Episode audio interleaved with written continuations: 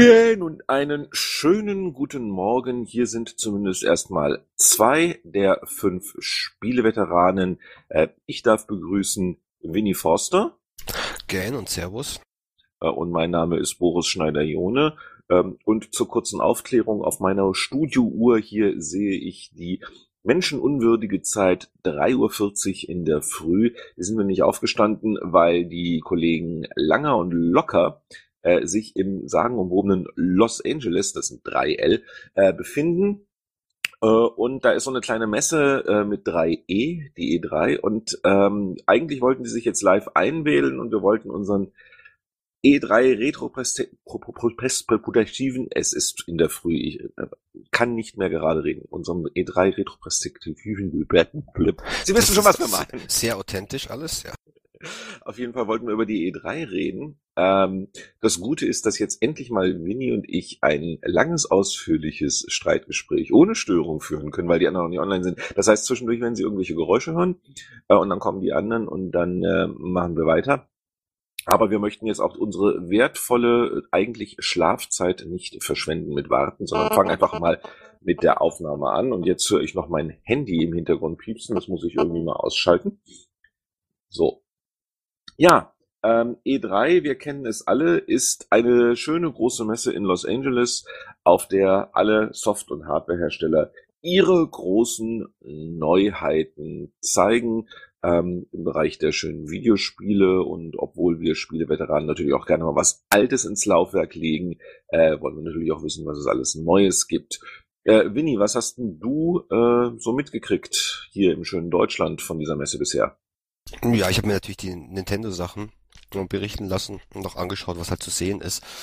Ähm, ist ja in etwa auch das, was ich vor ein paar Monaten schon gesagt habe, dass Nintendo da weniger mit technischen Daten protzt.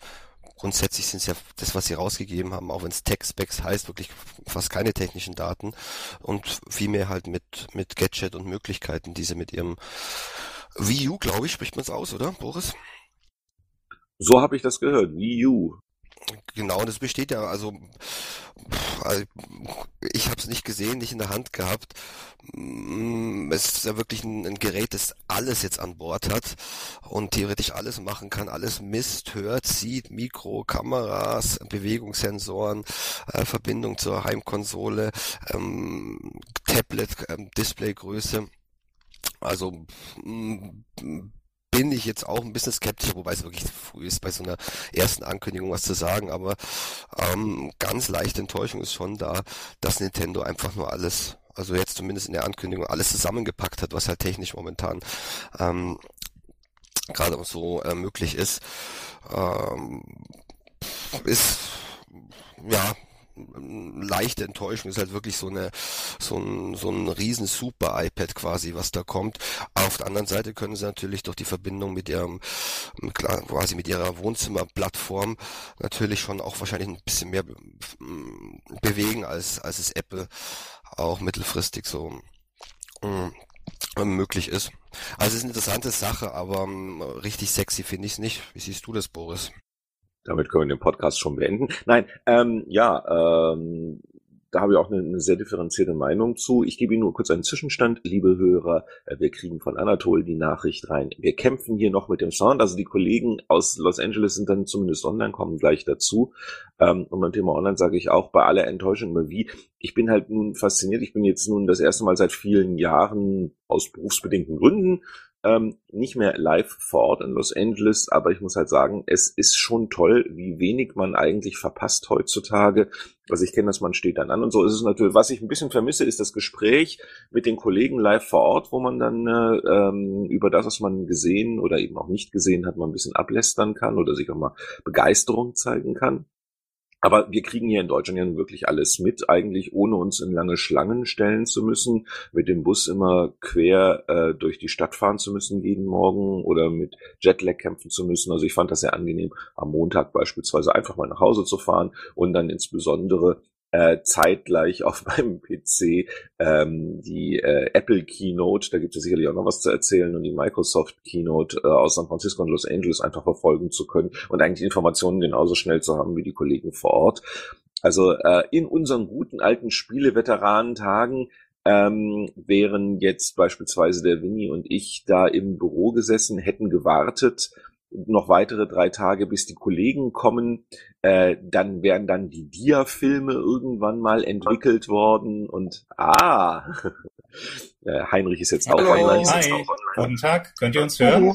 Servus. Super, die Könnt ihr Wetter, uns hören? die Wetter. Äh, Boris, kannst du mich hören? Ich kann euch gut hören und ich sollte dann den Finger vor lauter Begeisterung auch von der Push-to-Talk-Taste wieder runternehmen. Sehr schön. Wunderbar. Wir, ähm, kannst du uns jetzt beide hören? Jörg, sag mal was. Nochmal bitte. Hi, ich bin der Jörg. Wer bist du? Okay. Ähm, wir haben nämlich hier ein Mikro. Wie genau hörst du mich, Boris? Sehr gut. Sehr gut. Sehr gut, sehr gut und klar. Ja, dann ist doch wunderbar. Sehr schön. Gentlemen, eine wahre Freude. Ich bin jetzt wieder auf Push to Talk und kurz leise. Ja, und Winnie und ich haben schlicht und einfach angefangen nach dem Motto, wenn wir schon so früh aufstehen, wollen wir keine Zeit verlieren. Ähm, hatten kurz drüber geredet.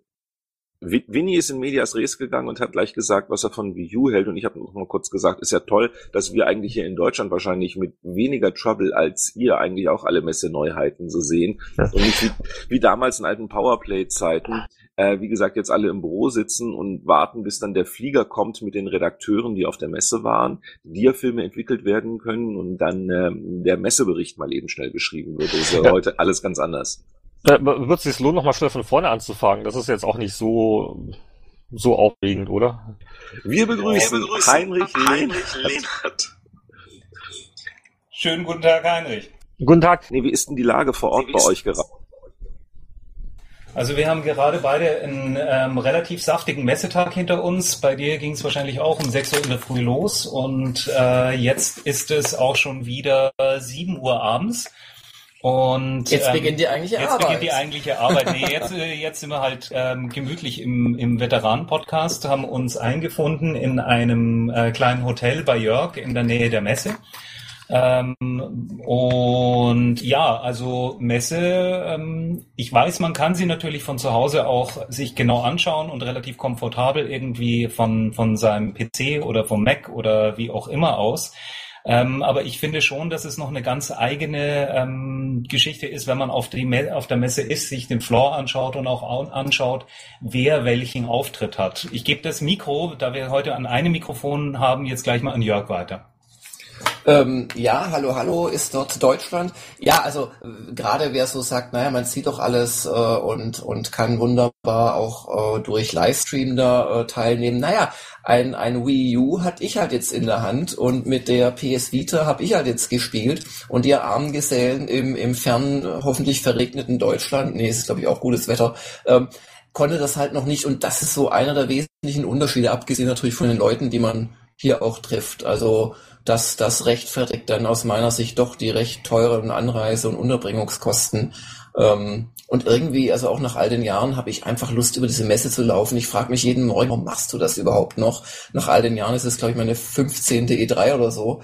Ähm, aber bei manchen Spielen, so heute Skyrim oder, oder, oder, oder Bioshock Infinite, da weiß ich dann wieder, warum ich's mache. Wenn dann der Name York gerufen wird und man zu den Auserwählten gehört, die dann rein dürfen und dann wirklich ein Spiel sieht, das es halt erst in einem halben Jahr geben wird, das sind für mich immer noch so die großen Momente dieses äh, Jobs. Ja, das sehe ich eigentlich ähnlich, also nicht, nicht so wie Boris. Also ich bin schon auch der Meinung, dass sich, dass man da eher jetzt an, an der Stelle von Boris und, und mir zuhören sollte, weil ich, meine Erfahrung ist auf jeden Fall auch, wenn man selbst auf der Messe ist, bekommt man schon viel mehr mit und es lässt sich nicht, nicht vergleichen mit dem, was, was ich die letzten Tage vielleicht ähm, Livestream-mäßig ähm, erfahren habe. Also ich bin jetzt sehr gespannt, was, was du, Jörg und, und Anatol, was ihr, was ihr erzählt. Jetzt ist ein bisschen die, jetzt ist ein bisschen die Frage, wie wir loslegen wollen. Wollen wir zuerst über die Spiele reden? Wollen wir zuerst über die Konsole reden? Was ähm, schlägt der Master of Ceremonies vor? Hm, Fangt doch einfach mal an, was euch wirklich, es kommt ja quasi direkt vom Messegelände, was, was euch am, am meisten begeistert hat oder auch am meisten enttäuscht, was der stärkste Eindruck war. Also das fände ich, würde mich persönlich jetzt interessieren. Also was bei mir bei dieser Messe aufgefallen ist, die E3 ist inzwischen genau dasselbe Monster, das sie vor fünf, sechs, sieben Jahren war, kurz bevor sie dann wieder eingestampft wurde und nach Santa Monica kurzfristig gegangen ist. Das heißt, was wir hier haben, ist eine Messe, bei der es eigentlich nur noch wirklich riesengroße Publisher gibt, die gigantische Stände machen. Und man muss wirklich sagen, ich habe noch nie so große Bildschirme gesehen, ich habe es noch nie so laut gehört alles. Auf dem Floor geht's richtig ab. Wir haben alle großen Publisher natürlich da. Ähm, was komplett weggebrochen ist, und da wird mir Jörg wahrscheinlich äh, recht geben, sind, ist eigentlich der Mittelbau. Das heißt, die kleineren Publisher, die ihre Sachen dann dort äh, mal vorstellen. Das ist jetzt alles halt bei den Großen mit dabei. Und also sowas wie eine Cantier Hall, die der ein oder oh. andere vielleicht noch kennt, ist ja ähm, jetzt wird jetzt auch überhaupt nicht mehr bespielt. Nee, keine Chinesen, keine Russen, keine Koreaner. Ja, also Cantier Hall vielleicht nicht mehr, aber es gibt schon noch die Concourse Hall, das ist die in diesem Verbindungs- oder unter diesem Verbindungsgang von, von West to South. Mhm. Da haben vor allem auch viele deutsche Publisher ihre doch recht kleinen Booths, die zahlen dann hier 10.000 Dollar für vier Stühle, einen Tisch, einen äh, Mülleimer und ich glaube ich sechs Quadratmeter oder so oder acht können es auch sein. Und wenn der Mülleimer gelegt, äh, geleert werden soll oder auch noch Strom gelegt werden soll, kostet es extra. Also es gibt schon und es gibt auch oben diese Meetingräume, wo, wo viele kleinere sich verstecken. Aber es stimmt schon, diese, diese, diese Kentia Hall, die ja im Prinzip eine, eine Krabbelmesse in sich war, die gibt's nicht mehr. Und aber ansonsten hat schon Anatol recht. Es hat fast die Ausmaße von früher angenommen. Bisschen kleiner ist sie noch, aber heute der Standtrubel mit den Verkehr erklärt nach links und rechts äh, guckenden Leuten, die dann vor mir her schlurfen. Und ich bin ja eher so der kleine aggressive Angreifer, der dann im Stechschritt durch die Menge pflügt. Ähm, ja, das passt nicht so zusammen. Da, da fand ich es äh, schon leerer in, in ein paar Jahren, die, die jetzt ein bisschen zurückliegen schon. Also ich hake jetzt doch nochmal nach. Ähm, was ist mit den ganzen kleineren Ländern, die also bei meiner letzten E3 oder bei den ganzen letzten Messen eigentlich stark im Kommen waren? Was ist mit den ganzen Tigerstaaten, mit, mit Osteuropa? Gibt's die jetzt nicht mehr plötzlich? Die sind doch eigentlich stärker geworden, dachte ich. Geworden, dachte ich. Ähm, also zumindestens habe ich sie auf die, habe ich die alle auf dieser Messe nicht gesehen. Ich glaube, dass halt äh, sehr viele kleine Publisher sich irgendwo noch mit drangehängt haben, wenn sie überhaupt ein vorzeigbares Produkt hatten. Aber es ist ja, glaube ich, auch so, äh, in der ganzen Branche einfach zu sehen, dass der Trend immer mehr dazu geht, mehrere große Firmen und ähm, wenige kleine, äh, dann einfach noch de äh, Developer oder zuarbeitende Studios. Aber die findest du auf der E3 so nicht mehr, muss ich sagen. Ich finde eines noch, was mir aufgefallen ist, ähm, wir haben es diesmal mit extrem vielen ähm, guten Spielen zu tun. Also ich war von der Qualität her durchweg, äh, durchwegs beeindruckt, muss ich sagen. Du findest nichts, wo du sagst, naja, das ist da, das kann ich jetzt mal getrost irgendwie äh, auslassen, weil da einfach sieht irgendwie scheiße aus. Auch Behind Closed Doors, was gezeigt wird, hat alles ähm, einen sehr, sehr hohen ähm, Stand, sowohl grafisch als auch vom spielerischen her. Ich glaube, das wird ein richtig schönes Jahr. Jörg, was meinst du dazu? Äh, ja, grundsätzlich schon, äh, wobei es schon so ist, dass äh, bei einem Spiel Prey 2 die doch sehr verwöhnten und an, an sekündliche Explosionen äh, gewohnten Fachbesucher aus wahrscheinlich den Vereinigten Staaten von äh, Amerika dann doch gelangweilt aufstehen und gehen. Ähm, mich hat auch geschockt, wie viele äh, Spiele gerade von Firmen wie EA im Prinzip in einer Form gezeigt werden, die also nicht das Spielgefühl wiedergeben. Also Mass Effect 3 erscheint als ein einziger Actionreigen, wo nur geballert wird. Mhm. Ähm, und gleichzeitig, wenn man dann nachfragt oder so die ganz kurzen Szenen zwischendurch sieht, ist es halt doch noch zumindest ein Actionspiel mit starken Rollenspieleinlagen oder vielleicht sogar ein Rollenspiel Light nach wie vor mit, mit, mit, mit wichtiger Action-Anteilen. Äh, äh, und ähm, das ist schon so ein bisschen äh, komisch, dass das alles schon so sehr auf Knall und Bumm gemacht wird. Aber in diesem Zusammenhang habe ich heute just ein Spiel gesehen, ähm, das ich, das ich so nicht auf der Agenda hatte, nämlich XCOM. Das war ja mal so ein sehr zähes, sehr langwieriges äh, Rundentaktikspiel vor vielen, vielen Jahren. Und das äh, versuchen sie wirklich so in die, in die 3D-Ebene zu bringen. Also es ist ein Actionspiel, aber du hast halt ein Team, das du dir aufbaust. Sie überlegen gerade noch, ob das Team auch wieder sterben kann oder ob es halt doch eher so ein bisschen, naja, so das unendlich Wiederbeleben ist. Ähm, und in den Schlachten triffst du dann halt auf Aliens kannst von denen zum Beispiel ein, ein Geschütz auch capturen oder ein, ein Titan haben sie uns gezeigt. Das war so ein komischer Quader, der Laserstrahlen äh, verschossen hat. Und zwar die dicken Laserstrahlen, nicht die kleinen Laserstrahlen aus Herr der Ringe, die dicken ähm, Laserstrahlen aus Todesstern Herr der Ringe. Und ähm, dann kannst du entweder wählen, ob du dieses gecapturte Objekt äh, nach Hause nimmst, ins Labor und gegen, glaube Wissenschaftspunkte eintauscht, oder ob du im selben Level als quasi super große Extrawaffe einsetzt. Und das fand ich schon ein schönes Element. Oder du hast so ein Befehlsmenü, wo du Time Units ausgeben musst, um die Spezialfähigkeiten deiner Agenten einzusetzen. Du hast zwei Kompagnons aus einem Roster von maximal acht Agenten. Und die kannst du auch so Rollenspielmäßig so ein bisschen mit zwei Fähigkeiten und zwei Perks ausstatten, bisschen hochsteigern. Also das hat mich echt positiv überrascht, weil es eben doch versucht haben, so ein bisschen der Serie treu zu bleiben. Du sagst, ähm, weil sie doch versucht haben, das sind aber nicht mehr die alten Entwickler, die die Goller-Brüder, oder? Nee, nee, nee, nee, nee, nee. Das sind, äh, das ist längeres Studio. Also, ähm, wenn wir gerade bei den Spielen sind, ich habe mir jetzt so mal eine kleine Liste zusammengeschrieben von Games, die ich definitiv haben will und haben muss. Ähm, dazu gehört mit Sicherheit das Skyrim, Bethesda. Da muss ich allerdings sagen, ich weiß nicht, wie es dir ging, Jörg, da war ich ein bisschen enttäuscht von der Grafik. Die ist schon noch mal ein bisschen aufgebohrt gewesen. Sie haben es gezeigt auf der Xbox. Ist absolut okay, aber wir wissen alle, dass bei den Bethesda-Spielen, und das sage ich als alter Morrowind auswendig Lerner und Oblivion-Einsauger, ähm, dass ähm, bei den Spielen von Bethesda eigentlich die Sachen mehr unter äh, Haut, Haube dann nochmal stattfinden. Also das Gameplay ist dort wirklich schon was ganz Besonderes. Dann was ich ab... Ah, Jörg, Jörg wedelt mit dem Finger. Einspruch, Einspruch, Einspruch. Ähm, das Ding wurde auf einer Xbox gezeigt, die auch mittendrin abgeraucht ist. Ist übrigens oh. mehrmals passiert. Ähm, aber sie hatten irgendwie auf magische Weise wohl das Problem öfter schon gehabt und hatten also eine Minute später an genau derselben Stelle, es wurde nicht gespeichert oder so, waren sie dann wieder da. Sie haben mhm. irgendwie wahrscheinlich parallel spielen lassen und dann ähm, umgesteckt. Ähm, also das wurde auf einer Xbox gezeigt, auf einem wirklichen Großscreen. Das war eigentlich schon Kino. Und also ich fand die Eindruck für Xbox-Verhältnisse, äh, ich fand die Grafik für Xbox-Verhältnisse echt beeindruckend. Ähm, also Weitsicht ohne Ende, aber auch im Detail viele, viele Kleinigkeiten. Mhm. Dann fand ich einfach auch die Animationen gut, die Figuren gut. Mhm. Drachen darzustellen ist echt nicht einfach, weil man so viele Klischees auch im Kopf hat. Und die haben Drachen äh, gezimmert, die aus der Ferne toll aussehen und wenn sie einen dann, weil wenn man die genügend bearbeitet hat, machen sie so eine Crash äh, Landung. Und werden dann quasi äh, äh, zum Boden Bodenmonster.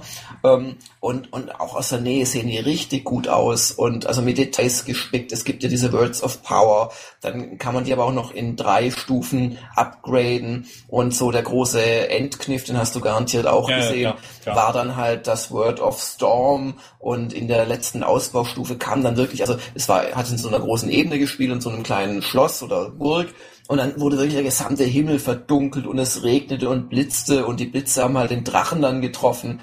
Also ich freue mich auf fast keinen anderen wie auf Skyrim mhm. dieses Jahr und ich finde die Grafik gut und ich hoffe, auch wenn wir werden auf dem PC, dass einfach durch die Möglichkeiten auch der Grafikkarten und so weiter du schon da auch noch mal noch bessere Grafik haben wirst.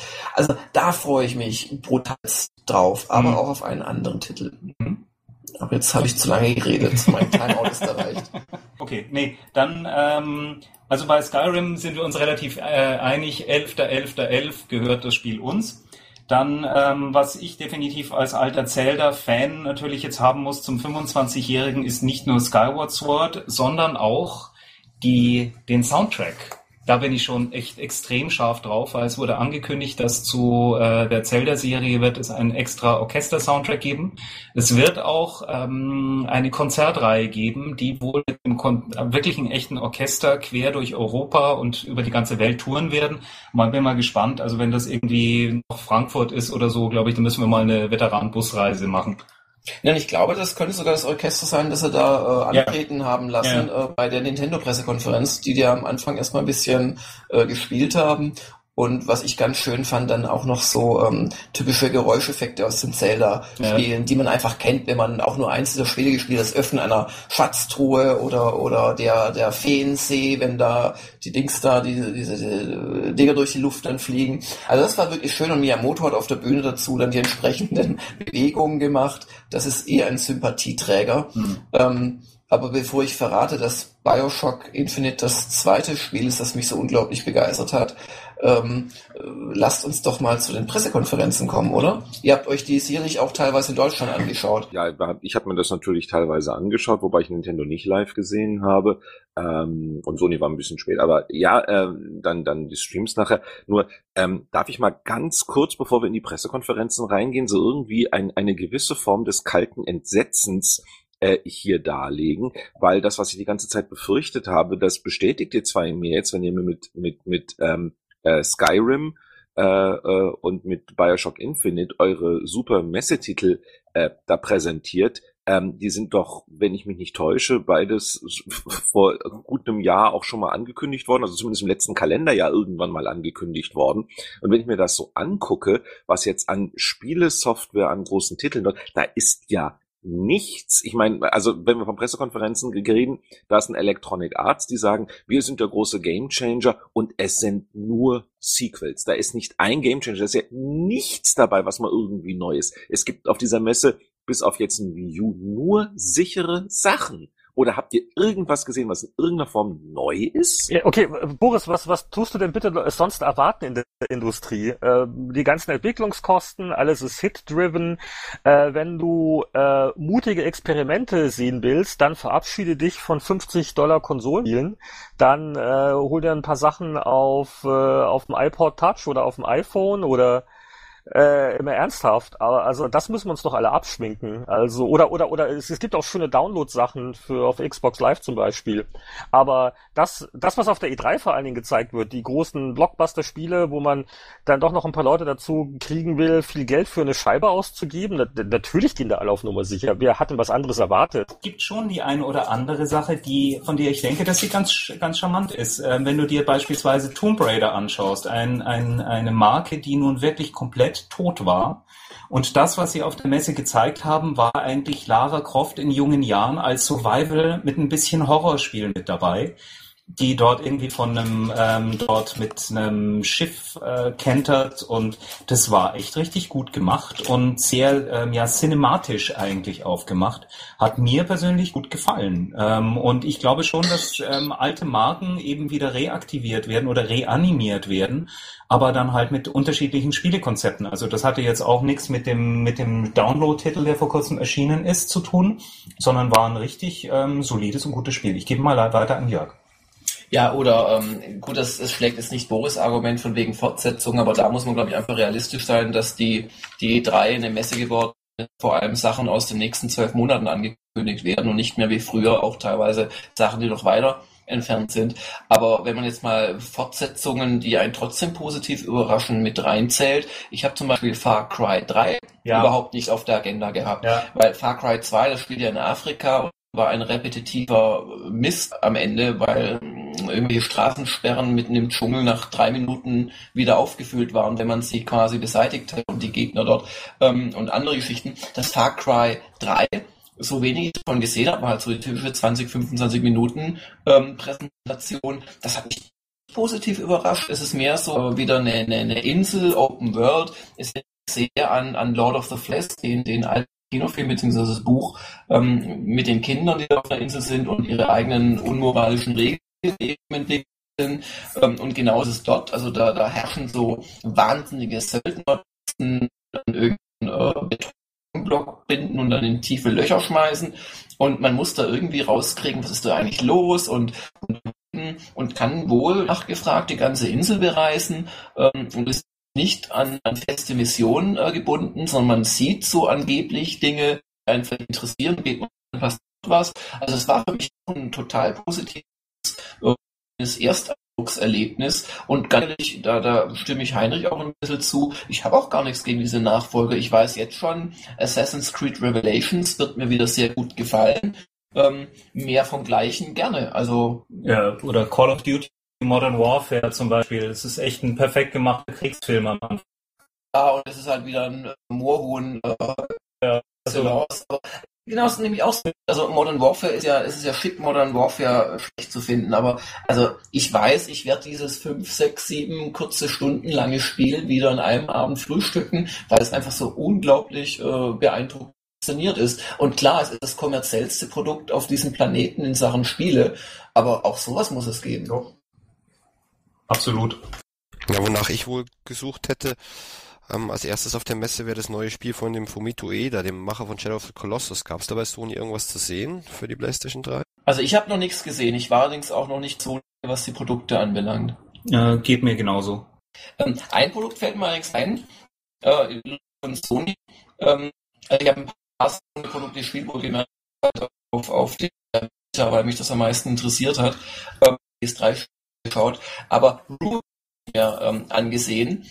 Das ist so eine Art Diablo für die Vita und oder das Vita, ja die das, das Leben das Vita und ähm, hat aber eine Besonderheit und zwar äh, kannst du das Cloud speichern und dann tatsächlich auf einer anderen Plattform, nämlich eben der PS3, fortsetzen zu spielen. Und das fand ich schon sehr interessant. Das haben sie auch demonstriert. Das hat ganz gut funktioniert. Haben noch eine andere schöne Idee und zwar hat man ein Realm, dass man quasi so ausstatten kann, also seine eigene, keine Ahnung, Räuberhöhle, so eine Art Dungeon. Und ähm, dieser Dungeon schlägt sich dann auch im eigenen Aussehen, in der eigenen Bekleidung wieder. Die Realms der, der anderen Spieler führen und, und vice versa. Und das, das schien mir ein lustiges Konzept zu sein, vor allem plattformunabhängige, was es ja bislang doch nur durch verschiedene desselben Spiels auf diversen Plattformen, so Minecraft und so weiter, dass es dann doch ja auch, glaube ich, auf die Xbox jetzt geschafft hat. Ja! Ähm, gesehen oder indem man mit irgendeiner iPhone-App halt auch äh, ins Auction-Haus von äh, World of Warcraft kam. Aber das ist jetzt wirklich ein Spiel, das man quasi einmal kauft, auf zwei Plattformen angeblich spielen kann und äh, also ohne extra Dingens und und man halt wirklich äh, dasselbe Spiel weiterspielen kann und das finde ich doch schon recht wegweisend. Aber wie funktioniert das? Ist das ein reiner Download-Titel oder kaufst du den zum Beispiel auf einer Blu-ray und kannst ihn dann trotzdem das konnte auf dem, mir, das habe ich mich auch gefragt, der, der Travis Dingens äh, oder wie der hieß, der es vorgeführt hat und der Chef, sein Kompagnon nicht, nicht äh, sagen. Die meinten, das ist eine Marketingentscheidung. Also sie wollen, also das, für sie ist das ein A-Titel, natürlich ist auch einer der Launch-Titel ähm, für die äh, PS Vita und äh, sie würden es wohl gerne auf Disc auch rausbringen, aber sie wissen schlichtweg noch nicht. Da sind wir dann ja mitten im Stichwort neue Konsolen, sprich PS Vita und demzufolge natürlich Wii U. Äh, Heinrich, sag doch mal kurz, was du denn so erlebt hast von den beiden neuen Konsolen aus der Ferne. Also ich habe mir äh, keine Pressekonferenz angeguckt, das war mir echt die Zeit nicht wert. Vom Gefühl her äh, lag ich wohl auch richtig. Ich habe mir die Zusammenfassungen gelesen ähm, und äh, bin also aus dem Gähn nicht mehr rausgekommen. Also äh, muss auch ein bisschen ähm, die Stirnrunzel angesichts der Medienberichterstattung. Also wer äh, aufgeregt tut, weil ein Halo 4 angekündigt wird, dem ist auch nicht zu helfen. Also die, die Berechenbarkeit äh, war schon sehr hoch. Womit ich vielleicht nicht gerechnet habe, ist, dass äh, Microsoft, also das neue Nintendo äh, in einer Hinsicht wird, dass man also doch einen sehr starken Fokus auf ganzen Casual-Kram äh, legt oder äh, wirkt jedenfalls sehr Kinect-lastig. Ähm, äh, Nintendo, was ich über das neue Ding gelesen habe, hat äh, mich nicht begeistert. Ähm, das wäre dann auch gleich meine nächste Frage an die Messebesucher. Ähm, äh, von den Bildern her in der Beschreibung her ist das die dümmste Controller-Entscheidung der Videospielgeschichte. Ich hätte nicht gedacht, dass jemals jemand ähm, äh, monströse Utensilien wie den Original Dreamcast oder den Ur-Xbox-Controller toppen wird. Aber ist wirklich dieses, was ist es, 7-Inch äh, äh, Touchscreen-Tablet, ist das wirklich als der Hauptcontroller ähm, ja, gedacht? Ja, das ist es. Aber ähm, was mich überrascht hat, ähm, als ich in die Hand genommen habe, es wirkt gar nicht so groß. Also es ist definitiv kleiner als ein Game, äh, als ein Gamepad, sage ich, sag ich schon, als ein iPad. Ähm, es ist nicht schön. Aber okay, aber, aber wie, aber wie hält man das? Und, und okay, ich habe noch eine Frage. Äh, Nintendo ähm, warum weiß ich nicht, aber Nintendo bringt ja recht verzweifelt rüber, ah, oh, wir haben jetzt auch eine Konsole für die jungen Männer, die gerne möglichst blutige Action-Sachen spielen. Äh, das kam so sinngemäß bei mir an und, und sie haben ja auch äh, sehr forsch, glaube ich, in irgendein ähm, Promo-Video für das neue System haben sie auch mal ein paar Spielszenen von Xbox und PS3-Spielen reingeschnitten mit der nassforschen Begründung, naja, das wird ja auf unserer Kiste dann mindestens genauso gut aussehen. Davon mal ganz abgesehen. Also äh, jetzt habe ich den typischen Call of Duty Spieler, der der will eine vier Stunden am Stück Online Session machen. Ist das wirklich halbwegs komfortabel mit dieser Art von Controller machbar. Da kriege ich doch die Krämpfe. Äh, Schulterbuttons, Entfernung, wie ist das gehalten? Da ist doch immer eine Xbox oder eine PS3 um Lichtjahre das bessere System, mal abgesehen davon von den etablierten Online-Communities, ähm, einfach weil der Controller für diese Art von Spiel besser ausgelegt ist. Also wenn du erwartest, dass Anatol oder ich, wir haben uns ja schon drüber unterhalten, jetzt hier die großen Verfechter von Wii U sind, dann hast du dich geschnitten, lieber Heinrich. Also wir wissen es einfach noch nicht. Ja. Ich finde es auch seltsam. Allerdings, was man Nintendo einfach lassen muss, sie haben halt echt verrückte Ideen und wo andere dann Bier trinken gehen und die Idee vergessen, wird halt bei denen Produkt rausgemacht und auch oft mit Erfolg. Nein, ich muss es auch widersprechen. Verrückte Ideen, es ist eine Frage der Konsequenz. Ähm, äh, guck mal, äh, wie war Konsequenz? Konsequent. Der, der Wii-Controller, der Sensorkram, diese, diese, quasi diese Fernbedienung, die man hatte, bei Wii hat man von vornherein gesagt, okay, äh, wir setzen voll darauf und dass es für gewisse andere Sachen nicht so toll ist, so be it. Und warum machen sie das nicht wieder? Warum, warum überhaupt gibt sich Nintendo mit dieser ähm, ja ohnehin angeblich schrumpfenden oder stagnierenden ähm, äh, Klientel ab, äh, die die die Core-Gamer-Sachen und, und und was nicht alles. Also äh, warum sagt Nintendo nicht ähm, Spielzeug? Mark, wir sind ein High-End-Spielzeug, hat mit Wii super funktioniert. Ich meine, jahrelang haben sie alle nur grün geworden vor Neid, weil äh, Nintendo mit Wii so super erfolgreich war. Und ähm, insofern finde ich das mit dem Controller ist dann irgendwo konsequent, aber sie sollen doch damit glücklich und zufrieden sein, äh, äh dass sie einfach da gewisse äh, Mainstream-Freunde äh, Leitspiele super machen können. Und äh, ich, aber, aber warum den Eindruck erwecken, das sei jetzt eine ernsthafte Alternative für ein, zu einer, zu einer, Entschuldigung, zu einer richtigen Hardcore-Spielerkonsole? Das verstehe ich nicht. Ja, ich denke mir, das ist auch ein E, E3-Eindruck, den Nintendo erzeugt. Also die E3 ist sicherlich eine Messe für den, wie du sagst, schrumpfenden Core-Markt. Ganz klar wird Nintendo ähm, primär einfach auf dem auf dem Familienmarkt bleiben. Da werden sie auch nicht weggehen. Also wenn ich mir das so fernmündlich alles anhöre, glaube ich wirklich, dass sie halt sich auf die E3 angepasst haben.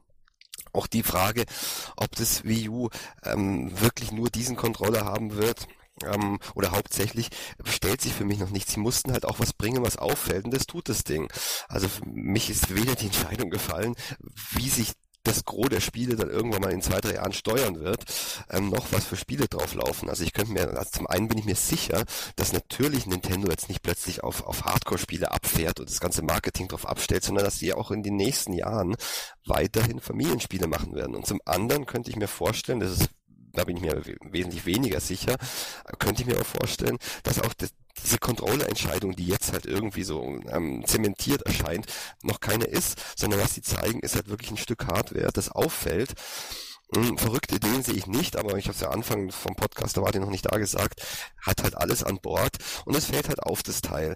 Aber ob der Wii U jetzt wirklich ein Gerät ist, das du immer mit diesen relativ großen Teilen Händen spielen wirst, hm, müssen wir abwarten. Äh, Wii U ist eine seltsame Geschichte. Also das eine, was mich sehr gewundert hat, ist eben, äh, dass ich in den allerersten Kommentaren äh, so gelesen habe im Internet, so in der ersten halben Stunde nach der Pressekonferenz, oh toll, jetzt denken Sie auch an die Hardcore-Spieler und so weiter, jetzt kommt das ganze Zeug, EA und so.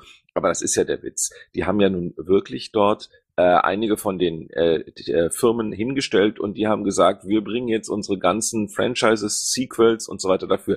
Ein Assassin's Creed kommt jetzt auch für Wii U und alle jubeln und dann denke ich, halt mal, halt mal, halt mal. Entschuldigung, ein Assassin's Creed beispielsweise gibt es für alles, was einen Chip hat. Wie war bisher die einzige Konsole, für die es überhaupt kein Assassin's Creed gab aus technischen Gründen und nur weil die Jungs jetzt in der Hardware-Technik so mitziehen werden, dass die Core-Spiele überhaupt machbar sind auf dem Gerät, weil einfach der Grafikchip das hergibt, äh, lassen sich dann die Firmen dazu nieder, das dafür dann auch anzukündigen. Ähm, nur was eben während der Pressekonferenz zu Wii U überhaupt nicht zu sehen war, ist, wofür dieser verfluchte Bildschirm eigentlich gut sein soll, weil von den Demos hat mich nichts überzeugt. Ich war auf E3s, da konnte ich äh, Pac-Man und Zelda Force Words spielen, wo man vier Gameboys ähm, oder vier Nintendo DS und so weiter an einen GameCube äh, äh, anschließen konnte, äh, eben weil sie dieses Distributed Multiplayer und ich kann was sehen, was du nicht siehst, obwohl wir beide im selben Zimmer sind und so weiter gemacht haben. Und da haben sie jetzt halt dieses eine Spiel und dann sieht man halt diese technischen Specs, weil ja, der normale Controller, der Wii, so wie wir ihn kennen und lieben, ist der Standard-Controller, liebe Leute. Denn wenn ich Multiplayer auf diesem Gerät spiele und Nintendo steht für Local Multiplayer bei Wii, dass mehrere Leute gemeinsam was machen. Es gibt nämlich nur einen solchen Bildschirmcontroller pro System, weil die haben auch gar nicht die Videobandbreite, wenn das alles wireless läuft. Du könntest gar nicht an drei oder vier Controller im selben Raum unterschiedliche Bilder streamen. Der Grafikchip kriegt das auch gar nicht her.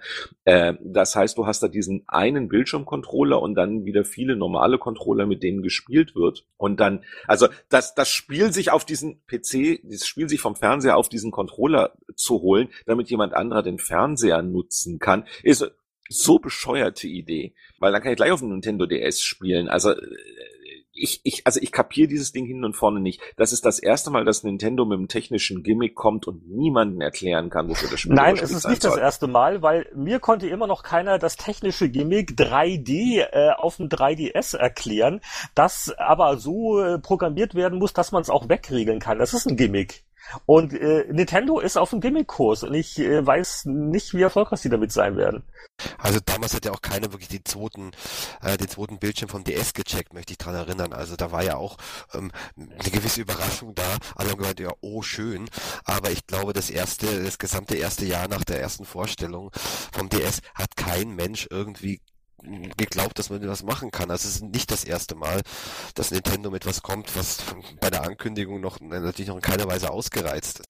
aber aber nochmal zu dem, also was Boris gerade gesagt hat. Ähm, ähm, also ja, äh, sofort unterstrichen, wenn meine Frau ins Zimmer kommt und ihren Tatort sehen möchte, Mai, dann gehe ich ins Arbeitszimmer oder was weiß ich oder muss mit ihr dann angucken. Das ist für mich auch ein kleines Argument. Aber ähm, wenn du erwähnst, Boris, solche Geschichten wie Four Swords und so weiter ähm, auf, auf, auf Nintendo Hardware, das haben sie ja jetzt auch. Also sie haben, sie haben, es sind alles Konzeptstudien. Also klar, man konnte auch keins von diesen Sachen wirklich spielen, aber sie haben ja diese Setups, wo auf einem Splitscreen links und rechts zwei Spieler mit der normalen äh, Wiimote Plus spielen. Und ähm, dann ist ein weiterer Spieler, der sie zum Beispiel von oben bomben muss oder irgendwas, Bombing Runs machen muss, der guckt nur auf sein Wii U äh, Controller Teil. Oder auch in einem Setup mit vier Leuten, mit fünf Leuten, wo vier mit normalen Controller spielen und den fünften fangen müssen.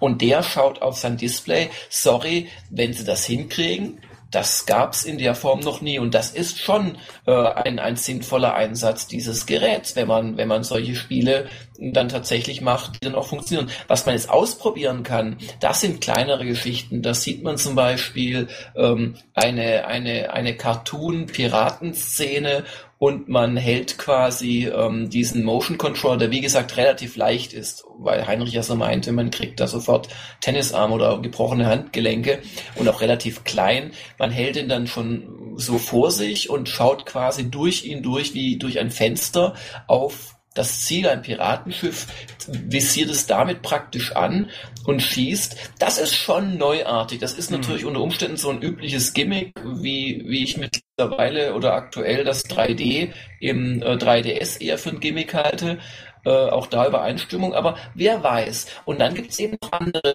wenn ihr gerade sagt, ähm, ja, diese ganzen ey, Colonial Marines oder, oder Assassin's Creed und so weiter, ja, kann man halt auch auf einer Wii spielen. Also zum einen würden sich viele Leute, glaube ich, freuen, dass es auch auf der Wii spielen können, davon mal ganz abgesehen, aber ich glaube, das hat der äh, Don äh, Riccicello oder Riccicello gesagt, der Chef von ähm, EA, der ja auch seinen Gastauftritt hatte bei der Nintendo-Pressekonferenz. In einem Nebensatz hat er das gesagt, wie wäre es denn, wenn man bestimmte Sachen vom Hauptbildschirm einfach wegbekommt? Mhm. Einen eigentlichen Bildschirm einfach noch unüberladener, noch, noch äh, dem, dem eigentlichen Spiel vorbehaltener Wörter, die, die man nicht steigern darf, eigentlich in der deutschen Sprache macht. Und man hat zum Beispiel bei einem Metten oder einem FIFA seinen interaktiven Taktik-Screen einfach genau dort, wo man auch sonst die Eingaben macht. Oder bei Colonial äh, Marines kann ich mir sofort vorstellen, diesen, diesen berühmten Tracker aus der Aliens Kinoserie da drauf zu machen, dann auch Dinge anzuvisieren damit und zwar so, dass es spielerisch sinnvoll ist oder ein Inventar bei Zelda oder die, die Map ähm, auf den zweiten Bildschirm zu bekommen. Und ganz ehrlich, wir sind doch heute alle miteinander darauf getrimmt, unsere Aufmerksamkeit sekündlich schweifen zu lassen zwischen, keine Ahnung, Fernsehen, der Person, mit der wir eigentlich reden, unserem kleinen Bildschirm Nummer eins, unserem kleinen Bildschirm Nummer zwei. Und ich könnte mir vorstellen, dass das durchaus auch Core Games bereichern könnte. Aber wie gesagt, ich könnte es mir vorstellen. Ich habe mir mal meine Meinung da noch längst nicht gebildet. Mhm. Äh, Nintendo gibt den Entwicklern sicherlich neue und mehr Möglichkeiten mit dem mit dem Wii U Controller sehe ich auch so und bisher haben die Entwickler das auch angenommen, wenn Nintendo sowas gemacht hat und dann auch nach und nach Konzepte gebracht, die das die das ausnutzen. Also ich bin habe ich anfangs nicht nicht wirklich begeistert von diesem Overkill an Features und und Gadgets äh, und Möglichkeiten, die das Teil hat, aber man sollte eben nicht unter, unterschätzen und das hat der Jörg auch sehr gut aufgezählt. Und ihr auch eines bitte nicht vergessen, ähm, wir haben jetzt erst den ersten Teil der Konsole gesehen. Das heißt, wir haben den Controller gesehen, der ist natürlich jetzt flashy und neu und ein Bildschirm ist drin und keiner weiß so recht, wie man das Ganze überhaupt nutzen äh, soll. Aber da ist ja noch das kleine weiße Kästchen, das dann neben dem Fernseher steht und da wird es auch interessant, was ist eigentlich de facto drin wird alles ähm, beispielsweise von der ähm, Wii U auf den Controller rüber gestreamt oder hat das Ding einen eigenen Chip drin? Das heißt, kannst du es irgendwie noch so, selber nutzen? Jörg schüttelt den Kopf. Ähm, aber ich muss auch noch mal sagen, was ähm, ich hatte das Ding auch in der Hand. Ich finde auch, das fühlt sich gar nicht schlecht an. Mir haben die Circle Pads nicht so gut gefallen, aber der Rest, Heinrich, muss ich dir sagen, wenn du es in der Pfote hältst, hast du nicht das Gefühl, äh, etwas Größeres in der Hand zu halten als einen alten Xbox-Controller. Ganz im Gegenteil. Das Ding ist sehr leicht und fühlt sich auch wirklich gut an. Also da ähm, vertraue ich auch, dass die Kollegen von Nintendo ähm, genügend Marktstudien gemacht haben, die nicht nur für dünne, äh, zarte. Jetzt, jetzt muss ich kurz für Erheiterung sorgen, wenn ich Boris frage, äh, der Original Xbox Controller, über den wir jetzt alle inzwischen noch herzhaft lachen, äh, da hat doch Microsoft damals auch gesagt, als die Xbox angekündigt wurde, das ist das Ergebnis von unzähligen Stunden im, mit Fokusgruppen und nomische Experten wurden zitiert und das war trotzdem Bullshit, oder? Amerikaner. Jetzt hier haben wir es mit Japanern zu tun. Okay, okay. War auch als Scherz gemeint. Aber Hand aufs Herz. Eine Frage. So wie es aussieht, werden PlayStation Vita und Nintendo Wii U, wie immer du das jetzt genau aussprichst, Gibt's da schon irgendwelche Standards? Was, was sagen die Leute auf der Messe? Wii U oder oder Wii Wii U Wii Wii Hui Hui Hui. Also die Amis sagen alle Vita. Sie sagen also nie das PS davor. Nee, nee, ich meine das Nintendo Ding. Keine Ahnung. Die Amis werden es wahrscheinlich in Wii U abkürzen oder so. Die mögen äh, ja nicht, äh, das länger als eine Silbe Wie dem auch sei. Also, Sony hat ja schon gesagt, äh, die, die, die günstigste Variante von Vita 250 Dollar. Und zum neuen Nintendo-Ding habe ich irgendwas gelesen, dass um die Ecke gesagt worden ist, also es wird mindestens so viel kosten wie Wii at Launch, also wahrscheinlich eher ein bisschen mehr, äh, kann also auch 52 Dollar äh, sein. Also Pi mal Daumen, sage ich mal, die Dinger werden preislich relativ eng beieinander liegen. Wenn ihr die Wahl habt, eins von beiden Geräten, welches ihr privat würdet ihr euch holen? Wii U oder Vita. Also für, für mich ist das relativ eindeutig, wobei ich, ich pflege dann immer gern zu, zu antworten, oh, ich äh, pack das Geld auf ein Sparkonto und warte erst mal die nächste ähm, iPhone, iPod Touch Generation ab. Aber wenn ich zwischen den beiden die Wahl habe, ist es bei mir Vita. Punkt. Okay, wer noch? Wii U. Weder noch. Buh, buh. Natürlich schon ein großes Problem, dass die PSP und auch die diversen Ansätze sich im Westen nicht durchgesetzt haben. Ähm, also das ist, ein, ist eine Problematik, mit der muss Sony, Sony schon arbeiten, dass sie es eigentlich vermasselt haben. Und ähm, damit muss, muss, muss Vita wohl da auch kämpfen. Also bei Vita, um das mal kurz zu, zu sagen, ähm, das ist eben der verzweifelte Versuch, den iPod Touch anzugreifen. Ähm, und er misslingt auf voller Strecke, weil das war ja das ist, äh, was man hier auch so liest, als sie dann noch gesagt haben, und es gibt auch eine, eine Mobilfunk-Variante davon, dass man über Mobilfunk spielen kann. Und wir machen das gemeinsam mit AT&T. Äh, das sind die, die sich in den USA auch mit mangelhafter Sprachqualität beim, beim iPhone und so weiter und so äh, äh, nicht mit Ruhm bekleckert haben. Und aber da ist dann eigentlich die Frage, okay, also ähm, es gibt Telefone, mit denen kann man inzwischen ziemlich gut spielen und auch ein paar innovative Sachen spielen. Und Sony macht jetzt eine, eine Spielkonsole, die dann auch die Datenübertragung eines äh, Telefons dann vielleicht hat oder sowas. Aber es ist trotzdem das zweite Device, das man Na, sich in die Tasche stecken ja, muss. Ja, da muss ich jetzt aber kurz einhaken. Im, im Prinzip wäre das auch so meine Antwort gewesen nach dem Motto, wer braucht die Dinge überhaupt noch, wenn ich mir angucke, äh, wie Jahr für Jahr oder fast Monat für Monat die Rechen- und Grafikpower von Smartphones ähm, sich verdoppelt und verdreifacht, was irre ist. Aber äh, was Sony sehr gründlich macht bei Vita ist Anscheinend ist es das Traumgerät, was die äh, Eingabegeräte angeht. Es hat nämlich alles. Touchscreens vorne und hinten oder äh, und vor allen Dingen richtige Knöpfe, zwei äh, Analogsticks und so weiter und so fort. Und das ist nach wie vor die eine Sache, die ein Smartphone und ich ich habe ein ich habe ein iPhone, ich ich habe mit mit Android ein bisschen rumgemacht. Ähm, für gewisse Spiele ist es super, aber für gewisse andere Spiele ist es einfach Mist. Du brauchst richtige Knöpfe und das äh, die hat, hat Vita in rauen Mengen. Also Zustimmung auf breiter Front, vor allem wenn man dann mal damit spielt, ist es wirklich so, Uncharted, ähm, oh Gott, Golden Abyss ist so der Vorzeigetitel von, von Vita und plus einige andere Sachen, Deviant, wo du, wo du eine Kugel und also so Minispiele sind das, wo du unter anderem eine Kugel steuerst, indem du von hinten gegen das Gerät drückst und dadurch Ausbuchtungen, Berge im Level erzeugst. Also ein ganz ungewohntes, lustiges Spielprinzip. Aber Uncharted zeigt ganz gut, wo es hingehen könnte. Das nutzt nämlich tatsächlich alles. Und du kannst es auch äh, jederzeit um, um, umwechseln, ohne Menü, sondern einfach indem du es anders steuerst. Du kannst Uncharted aber nicht nur mit Touchscreen steuern, weil die haben halt auch so Sachen wie Tipp an, wo du hinklettern willst oder zieh quasi ähm, mit dem Zeigefinger den Weg, den der äh, Drake da am, am Geländehangeln zurücklegen soll. Beim Schießen musst du auf jeden Fall auch ähm, die, die Analogsticks benutzen. Aber das ist schon, also das, das zeigt schon, äh, wo es hingehen kann und, und was gut an dem Ding funktioniert. Und abgesehen davon, es ist schon eine verdammt geile mobile Grafik, muss man mal sagen. Also dieser dieser OLED-Screen ähm, ist, ist doch sehr farbintensiv und hell und die Auflösung, ich weiß es gar nicht, was die Textbacks sind, aber die war schon überraschend hoch und auch so kleine Schichten, die man von Handhelds so nicht gewohnt ist, also eine gute Schattenzeichnung und so weiter.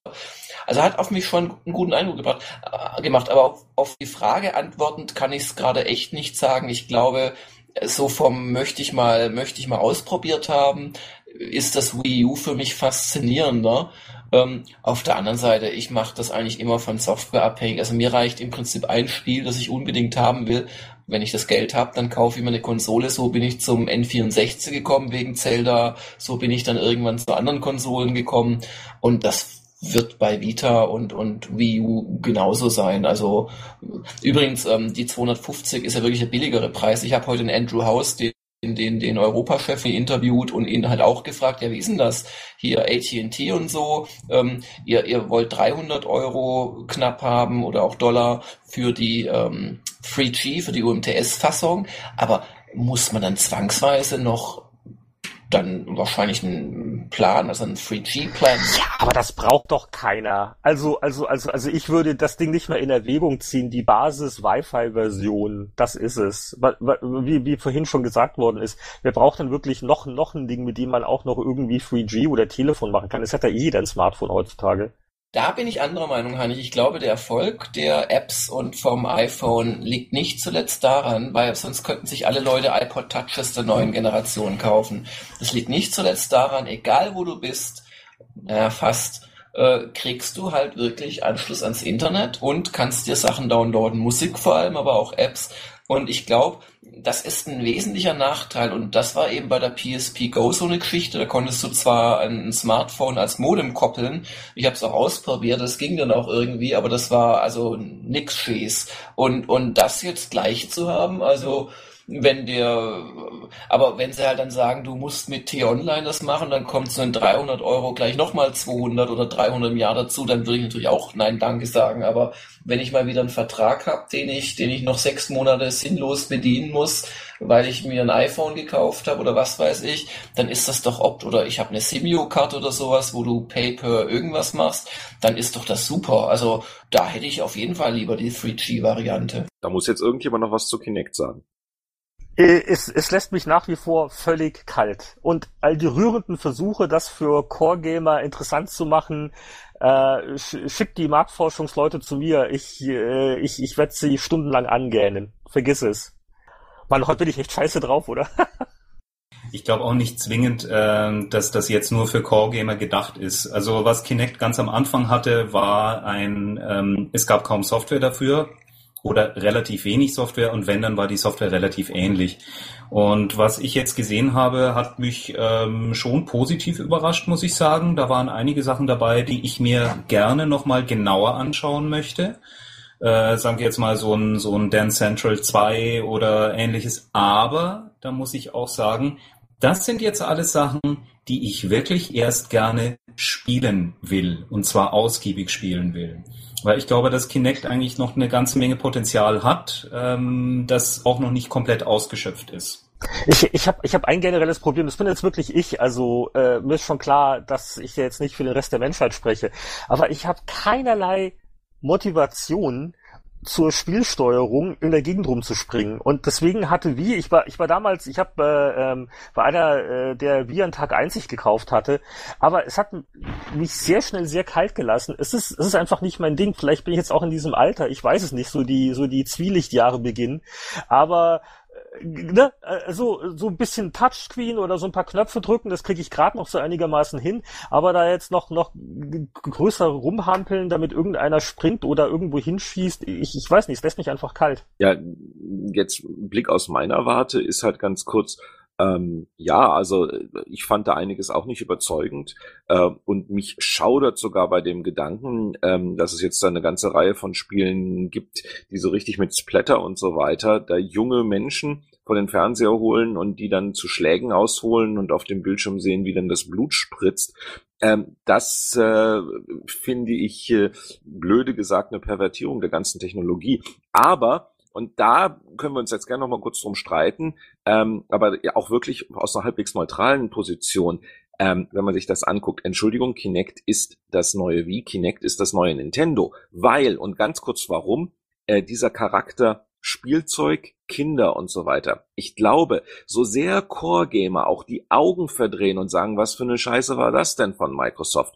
Die Magie von allen, die hier im Raum die Kinder haben. Wenn du Kinder im Alter von vier bis zehn vor den Fernseher stellen kannst und die können gemeinsam mit Grobi und Krübelmonster tanzen oder die können durch dieses Disneyland da durchlaufen. Das hast du auf keinem anderen System und das ist die Software, die, auch wenn wir Core Gamer sagen würden, das geht mir sowas von links vorbei, die in den nächsten Jahren definieren wird, wo der Markt in den Millionen und Milliarden Stückzahlen hingehen wird. Das sind nämlich hm. genau diese Sachen, die Microsoft da gezeigt hat. So langweilig die PK einem auch erschienen sein mag, aber das ist das, Leute, ja, das, wo verkauft äh, werden wird. Klingt überzeugend. Dann haben wir ähm, Sony PlayStation, PlayStation wird Oldschool. Ähm, die Wii wird zur Xbox und die Xbox wird zu Wii. Also ähm, haben wir momentan, ich, ich finde das schon eine höchst spannende Zeit, weil wir gerade eigentlich so eine Trennung innerhalb der Branche haben oder innerhalb der Konsolen. Ähm, es ist alles gerade wieder komplett offen. Die Karten werden gerade komplett neu gemischt. Und ich finde das eine hochspannende Zeit, weil jetzt wird sich nämlich nur zeigen über die Software, was überhaupt möglich ist. Die nächste E3 wird für die nächsten fünf Jahre wieder entscheidend sein. Was, was ich mir ja so manchmal wünschen würde, aber es wird nie passieren, weil es ist einfach die Firma ist es nicht und sie wollen nicht und sie haben es nicht nötig. Aber wäre das nicht cool, wenn Apple den, diesen Heimkonsolenmarkt aufmischen würde mit, mit so einer Art äh, Heimsystem, wo von vornherein Software nur über Digitalvertrieb und und so weiter und so fort das, das, das wäre noch ein Spaß. Äh, aber äh, ja. Ja, keine Ahnung, da hatte der Steve Jobs ja nie Bock drauf. Also der hat jetzt über, über fast 30 Jahre es immer vermieden. Den Spielemarkt im Grunde war er, sein, sein ersten, nennen wir mal den ersten, Apple II, war ja eigentlich die Spiel, der, der Spielrechner. Und danach, also wenn man, also ich habe auch das Jobs beobachtet, als er Next und Pixar und so gemacht hat, als er kurz draußen war, ähm, aus dem ganzen Bereich. Aber es ist schon interessant, wie der Mann eigentlich sich für alle Medien interessiert hat und auch versucht hat, äh, die Kontrolle über alle Medien zu bekommen, aber die Spiele so, so ausgelassen hat. Es ist ja auch eher ein Zufall, dass, dass sich ähm, die ähm, iPhones und iPods so als Spiele Spielegeräte durchgesetzt haben, in einer gewissen Weise. Im Grunde hat der Steve Jobs wirklich versucht, in, vom Spielemarkt wegzubleiben. Also irgendwann muss er sich mal verbrannt haben. Man hat ja ganz früh auch mit Nolan Baschner zusammengearbeitet. Das, das finde ich einen der faszinierendsten Aspekte an dem Mann, ähm, dass er alle Medien quasi umarmt hat, aber scheinbar eine panische Angst irgendwie vor dem, vor dem Spielemarkt gehabt hat. Aber jetzt sind wir vom Thema irgendwie abgekommen. Das war dann auch so eine Fantasie von mir nach dem Motto. Also äh, statt irgendwie so komische Sachen wie äh, so, so Apple TV, wa warum sowas nicht als, als Konsole? Äh, aber gut, aber ja, lange Rede, kurzer Sinn. Ähm, äh, ja, äh, Anatol hat es eigentlich schon ganz gut gesagt. Nichts Genaues weiß man nicht. Äh, es ist natürlich richtig. Äh, bei Wii U äh, wird sicher noch eine Menge nachkommen und äh, es wird natürlich Nintendo selber mit, mit genialer First-Party-Software sehr viel richten können. Äh, das wird noch sehr spannend. So wie auf dem 3DS. Haha.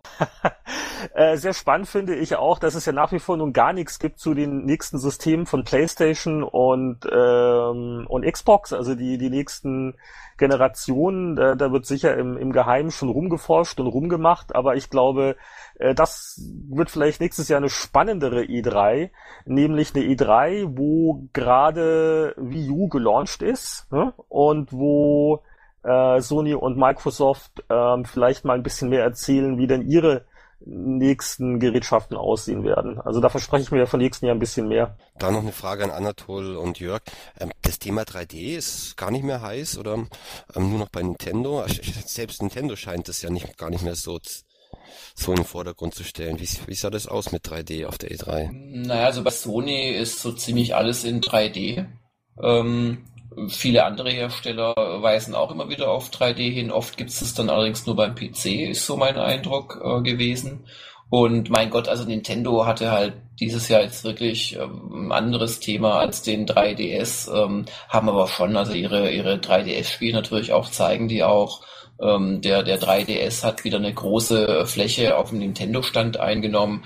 Also ich sehe da jetzt nichts, äh, was, was dagegen spricht. Interessant fand ich übrigens die Ankündigung von Sony, einen, einen dedizierten PlayStation TV rauszubringen. Mhm. Für Anatol waren es 499 oder 399 sogar, also erstaunlich. Ja. Ich glaube eher 500 Dollar. Aber nur 24 Zoll. Nur 24 Zoll, also im Prinzip ein großer Monitor. Dafür aber mit einer Technik ausgestattet, ähm, wo äh, du äh, mit zwei Spielern vorm selben Monitor sitzen oder Fernseher sitzen ein unterschiedliches Bild siehst. Ich habe das auch schon live erlebt, also nicht bei diesem Gerät, bei einem anderen, das funktioniert. Ähm, und ähm, gebundelt ist dann auch noch, ich glaube, es war Resident, nee, nicht Resident, Resistance 3 und eben so eine ähm, 3D-Brille. Sie haben auch gesagt, sie wollen die 3D-Brillen günstiger machen, um eben noch mehr Leuten 3D zu ermöglichen. Ich privat finde das ganze Thema 3D etwas, was ich mir gerne mal gebe, aber was mich ansonsten kalt lässt. Aber ich weiß es nicht. Also Du hast ja gefragt, ob das noch ein Thema war und ich denke ja, auf jeden Fall. Hat irgendjemand den 3DS wiederbelebt? Und zwar denke ich dran, dass das einzige 3DS-Spiel, das mich wirklich geflasht hat, wie auch in der Demo von einem Jahr, ist halt dieses Alternate Reality Games, wo du da die Karten auf den Tisch legst und so weiter. Das fand ich ganz klasse. Nutzt irgendjemand die Kameras und macht sowas mit diesem, mit diesem, äh, äh mit diesem Augmented Reality Zeug? Ähm, der hat noch nicht zu sehen. Also es gibt überhaupt eigentlich nur von Nintendo, die fangen halt jetzt an, ihre ganzen Franchises umzusetzen umsetzen auf äh, 3DS. Äh, es wird dieses, worauf ich mich zum Beispiel freue, ist Luigi's Mansion 2. Das glaube ich, das könnte eine sehr lustige Geschichte werden. Es gibt halt das Zelda und jetzt kommt etwas, was ich schon befürchtet hatte. Alle alten Spiele werden jetzt umgesetzt für 3DS. Das heißt, du kannst sicher sein, dass du das Mario, äh, das du schon 22 Mal für verschiedene Konsolen gekauft hast, ein weiteres Mal kaufen kannst, und zwar jetzt in 3D. Ob das spielerisch Sinn macht, weiß ich nicht so genau. Wo es mich zum Beispiel interessiert, ist bei Konami mit den Metal Gears. Da könnte ich mir vorstellen, auch wenn es alte Spiele sind, dass ich die ganz gerne nochmal für unterwegs zum Nachdaddeln hätte. Muss man schauen, wie es vom Preis her ist und wie es, äh, wie sich spielt. Aber äh, man kann davon ausgehen, alles, was vor fünf bis zehn Jahren en vogue war, wirst du in kürzester Zeit wieder auf dem 3DS finden. Ja, jetzt könnte ich wieder sagen, auch nicht nur 3DS, sondern diese ganzen Remaster-Sachen, die auch teilweise kurz vor der Messe angekündigt worden sind, sind mir auch so ein bisschen aufgefallen nach dem Motto, es gibt nur n verschiedene Möglichkeiten, Leute zu erschießen und da wir jetzt alle Szenarien durch sind, müssen wir die alten Spiele, also das erste Halo, zugegebenermaßen ein sehr gutes Spiel. Da freue ich mich sogar drauf, das nochmal in HD spielen zu können und Metal Gear und so weiter jetzt nochmal neu rausbringen, weil uns sowieso nichts Besseres einfällt. Das, das ist jetzt fast ein gutes Schlusswort, oder? oder gab es noch ein wichtiges Thema? Aber das war jetzt eine wunderbare Brücke zurück.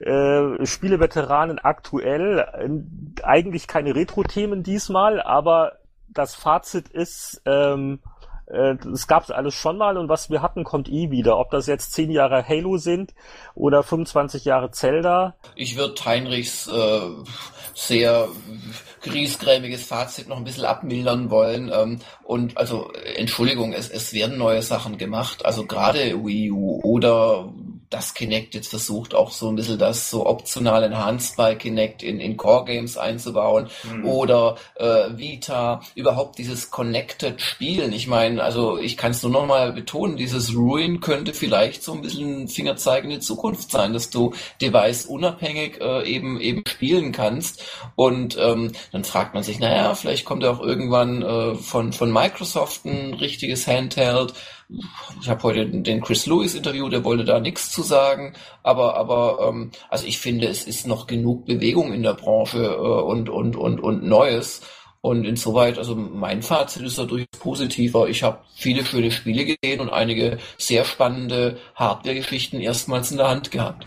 Darf ich mich äh, absolut anschließen. Ähm, es gibt sehr viele alte Spielprinzipien. Ich glaube, wenn man es jetzt mal auf die, ähm, wenn man es auf die Genres runterbricht, ähm, gibt es eigentlich nur noch ein großes Genre. Das ist so mein Fazit. Es gibt das Kriegsspiel, in dem geballert wird, das amerikanische. Es gibt keine Kriegsfilme mehr, aber es gibt das Kriegsspiel und das ist ziemlich perfekt geworden.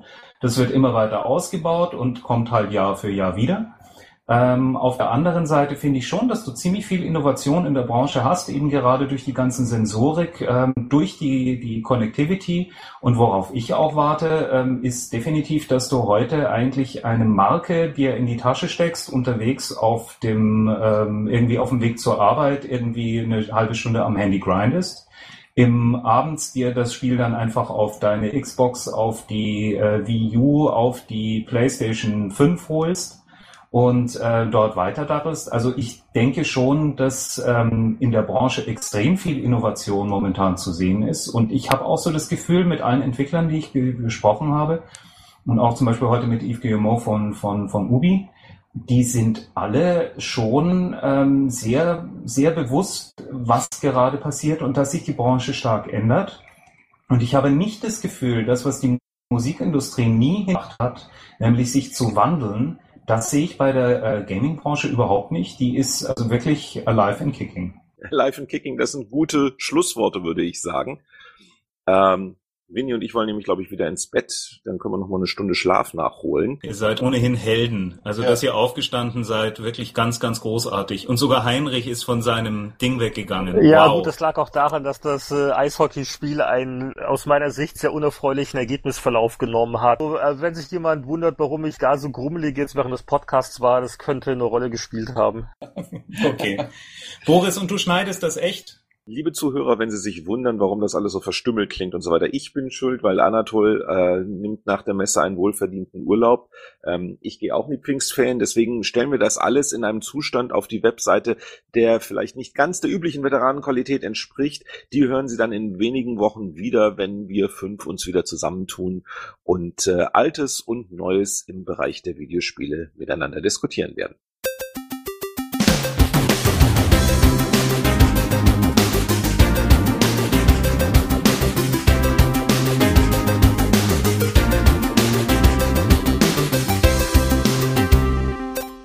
Schalten Sie auch nächstes Mal wieder ein, wenn Sie Heinrich Lehnhardt sagen hören wollen. Kein Schlussgag? Wirklich?